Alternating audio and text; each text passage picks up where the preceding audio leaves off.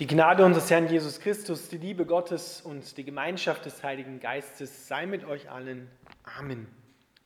Unser heutiger Predigtext steht im Alten Testament im Buch der Klagelieder im dritten Kapitel, die Verse 22 bis 33.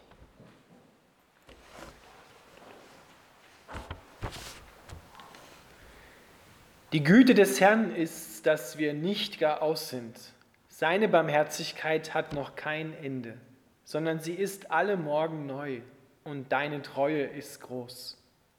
Der Herr ist mein Teil, spricht meine Seele, darum will ich auf ihn hoffen. Denn der Herr ist freundlich dem, der auf ihn harrt, und dem Menschen, der nach ihm fragt. Es ist ein köstlich Ding, geduldig sein und auf die Hilfe des Herrn hoffen.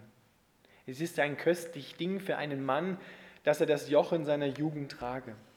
Er sitze einsam und schweige, wenn Gott es ihm auferlegt und stecke seinen Mund in den Staub, vielleicht ist noch Hoffnung. Er biete die Backe dar dem, der ihn schlägt, und lasse sich viel Schmach antun. Denn der Herr verstößt nicht ewig, sondern er betrübt wohl und erbarmt sich wieder nach seiner großen Güte. Denn nicht von Herzen plagt und betrübt er die Menschen. Lieber Vater im Himmel, wir bitten dich, dass du uns in deinem Herzen den Raum der Barmherzigkeit öffnest, dass wir dort hineintreten können und deine Barmherzigkeit schmecken und erfahren. Amen.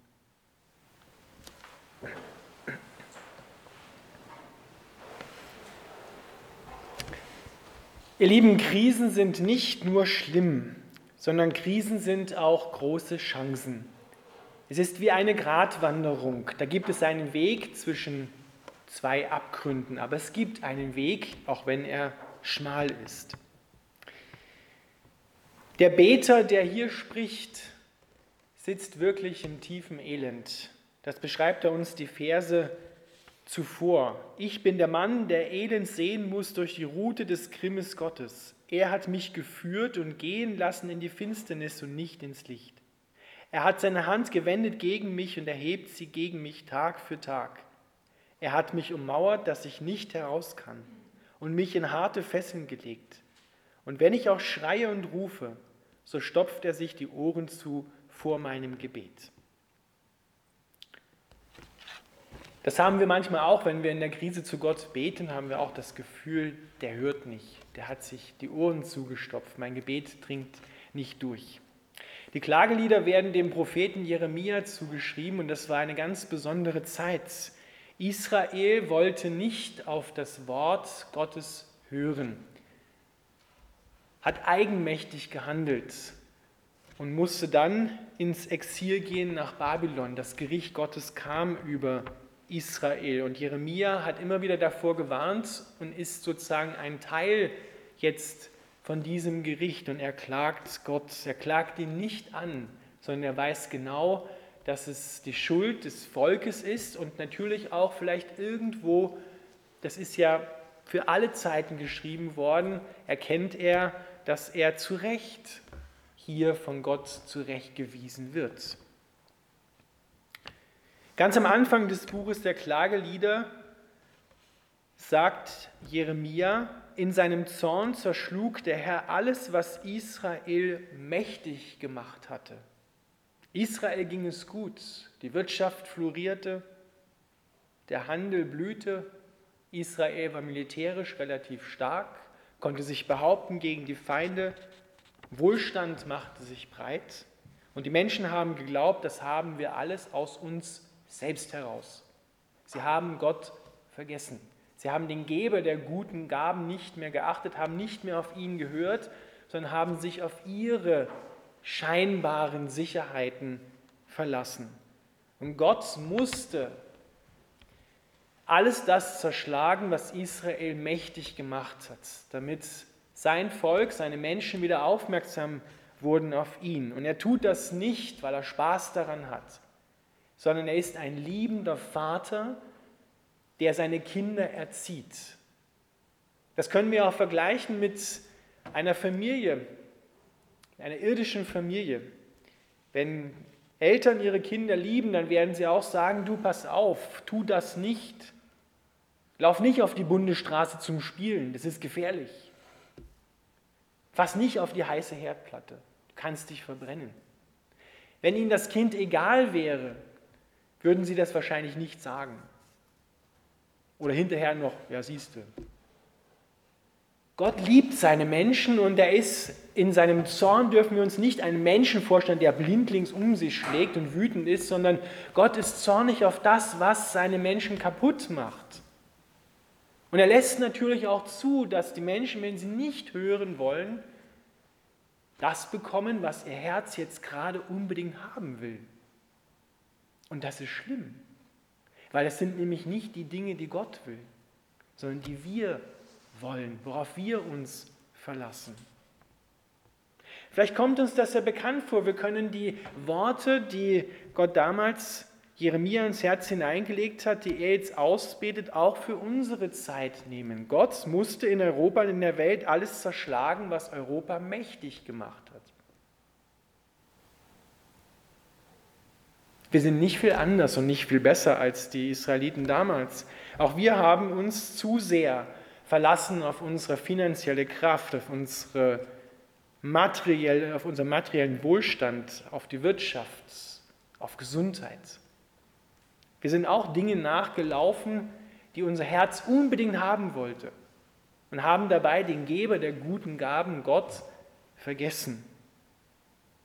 Und deshalb nicht, dass Gott das Coronavirus gemacht oder geschickt hat, aber er gebraucht diese Situation, so viel können wir sehen und sagen, um all das zu zerschlagen, was Europa, was uns mächtig gemacht hat. Und wir glauben ja, wir haben das alles aus uns selbst heraus. Deswegen kann der Beter in dieser Krise, in der er ist, mit einer tiefen Erkenntnis, mit dem Blick auf Gott sagen, die Güte des Herrn ist, dass wir nicht gar aus sind. Das müssen wir uns mal im Herzen und auf der Zunge zergehen lassen. Die Güte des Herrn ist, dass wir überhaupt Leben haben, dass wir jeden Tag aufstehen können, dass wir arbeiten können, dass wir ein Dach über dem Kopf haben, dass wir all das haben, was wir haben. Es kommt von Gott.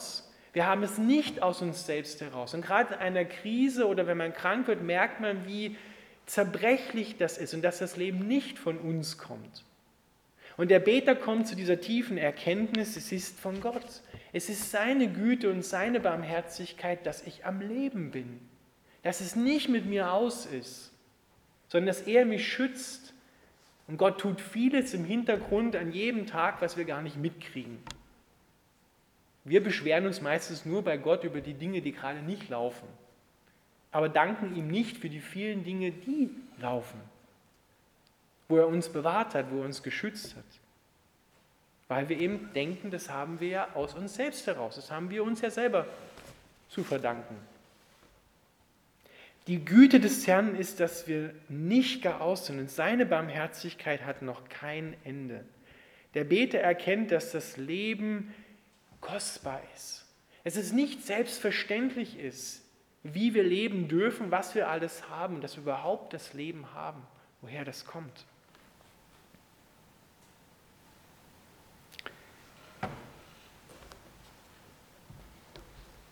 1982 hat es in Straßburg eine große christliche Konferenz gegeben, auf der eine prophetische Botschaft empfangen worden ist, ein Wort Gottes an Europa, das gerade jetzt in diesen Tagen wieder aktuell geworden ist.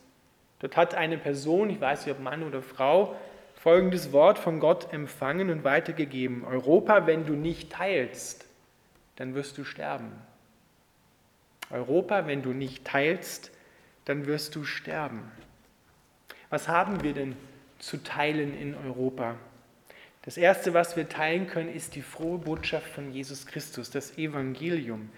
Denn kein Kontinent auf der Welt ist so tief eigentlich verwurzelt und gegründet im Evangelium und aufgewachsen wie Europa.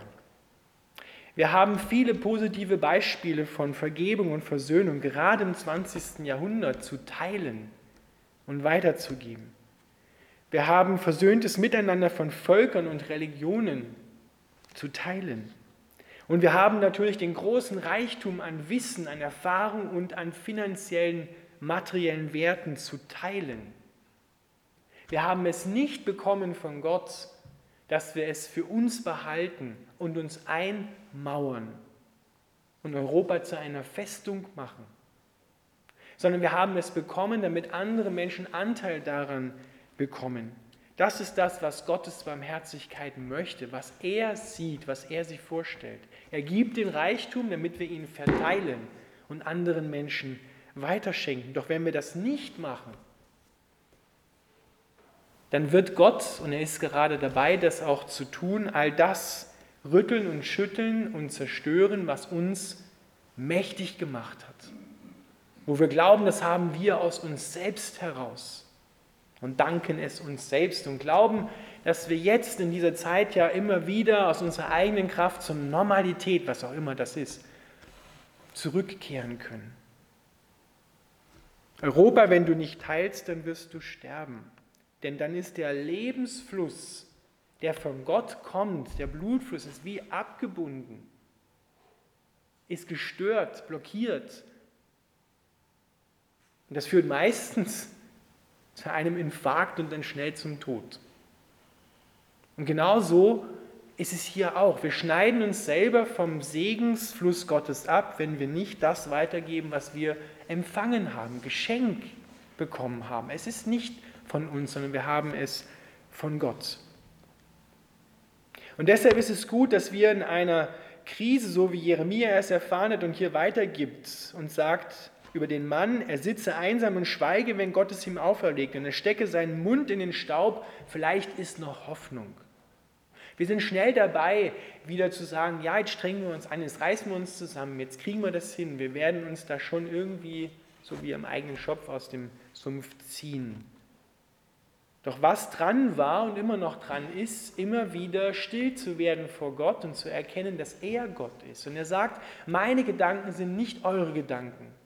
Meine Wege sind nicht eure Wege, sondern meine Wege und Gedanken sind höher als eure Wege. Und wir werden uns über manches wundern, was Gott tut. Und dazu braucht es ein Herz, was schnell mit ihm mitgehen kann, dass das nicht in Frage stellt und sagt, ja, so habe ich mir das nicht vorgestellt, Gott. Wir machen das anders. Und deshalb ist es gut, vor Gott still zu werden und zu hören, was er zu sagen hat. Und dann heißt es weiter im Vers 40, der jetzt nicht zu unserem Predigtext dazugehört, aber der wichtig ist. Da steht, lasst uns erforschen und prüfen unseren Wandel und dann uns zum Herrn bekehren. Klug ist der in der Bibel, der erkennt, dass er auf dem falschen Weg ist und einsichtig wird, auch ein Geschenk Gottes, einsichtig zu werden und sagt, okay, wir sind verkehrt, lasst uns umkehren zu Gott und hören, was er uns zu sagen hat. Und deshalb ist Gott dabei, auch sein Gericht über Europa ergehen zu lassen, seine Erziehung ergehen zu lassen, weil er uns eben liebt und möchte nicht, dass wir irgendwo rauskommen oder irgendwo anfahren, wo wir nicht hin sollen und verloren gehen. Weil Gott hat ein größeres Ziel mit dieser Welt, mit deinem Leben und mit unserem Leben, als dass es dir nur einfach wohlgeht in dieser Welt. Das ist ja für viele Menschen in Europa das höchste Ziel, dass es uns wohlgeht. Aber Jesus hat nie irgendwo gesagt, ich bin gekommen in die Welt, damit es euch wohlgeht, damit ihr Wohlstand habt in jeglicher Hinsicht, im wahrsten Sinne des Wortes wohl stehen könnt und nicht rumwackelt. Sondern er wollte, dass sein seine Liebe, seine Barmherzigkeit, sein Reich auf die Welt kommt. Und das ist eben auch mit Kosten verbunden, mit Leiden verbunden in dieser Welt, weil eben nicht alles gut ist und weil es auch Kräfte in dieser Welt gibt, die sehr dagegen arbeiten. Und deshalb ruft uns Gott neu auf, dass wir innehalten, unsere Hände, wie es dann im Vers 41 heißt, zu ihm aufheben im Himmel und fragen Gott, wie siehst du die Sache eigentlich? Wie siehst du mein Leben, wie ich unterwegs bin? Wie siehst du, wie wir unterwegs sind? Mal kollektiv gefragt, hier im Burgenland, in Österreich, in Europa. Und Gottes Wille ist, dass wir barmherzig miteinander sind. Dass wir uns von der Not anderer Menschen, was auch immer das ist, materielle, seelische Not betreffen lassen, uns es unter die Haut gehen lassen Mitleid haben, so wie Jesus mit mir barmherzig ist und Mitleid hat. Genauso sollen wir es miteinander haben.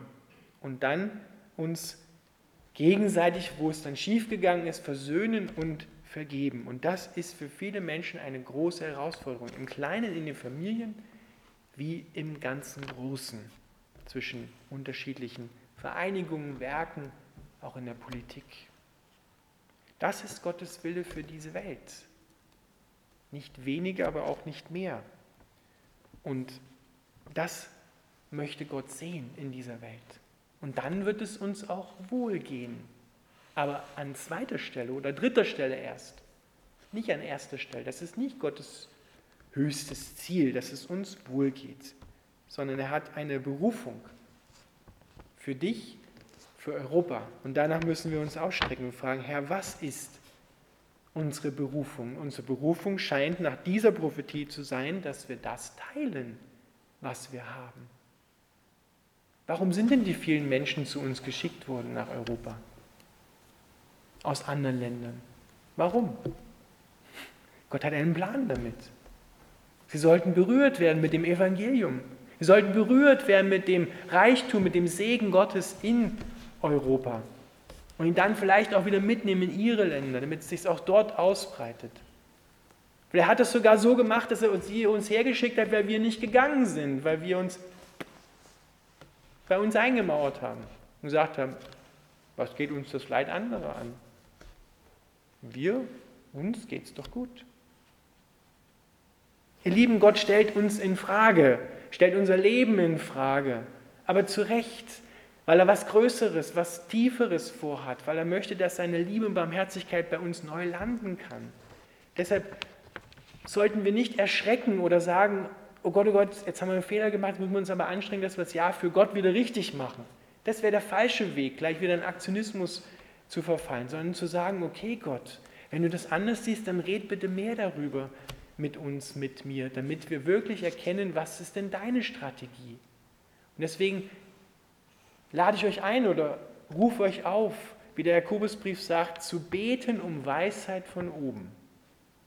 Weisheit, die voller Erbarmen ist. Weisheit, die auf Frieden aus ist. Weisheit, die nur von Gott herkommt und die oft in dieser Welt vielleicht irrwitzig erscheint oder blöd erscheint.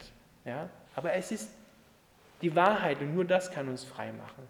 Deshalb lasst uns gemeinsam und auch jeder Einzelne zu Hause um Weisheit von oben beten, dass wir sie in uns haben, uns raten lassen von Gott und das dann auch an andere Menschen weitergeben. Die Güte des Herrn ist, dass du und ich und wir und diese Welt nicht gar aus sind.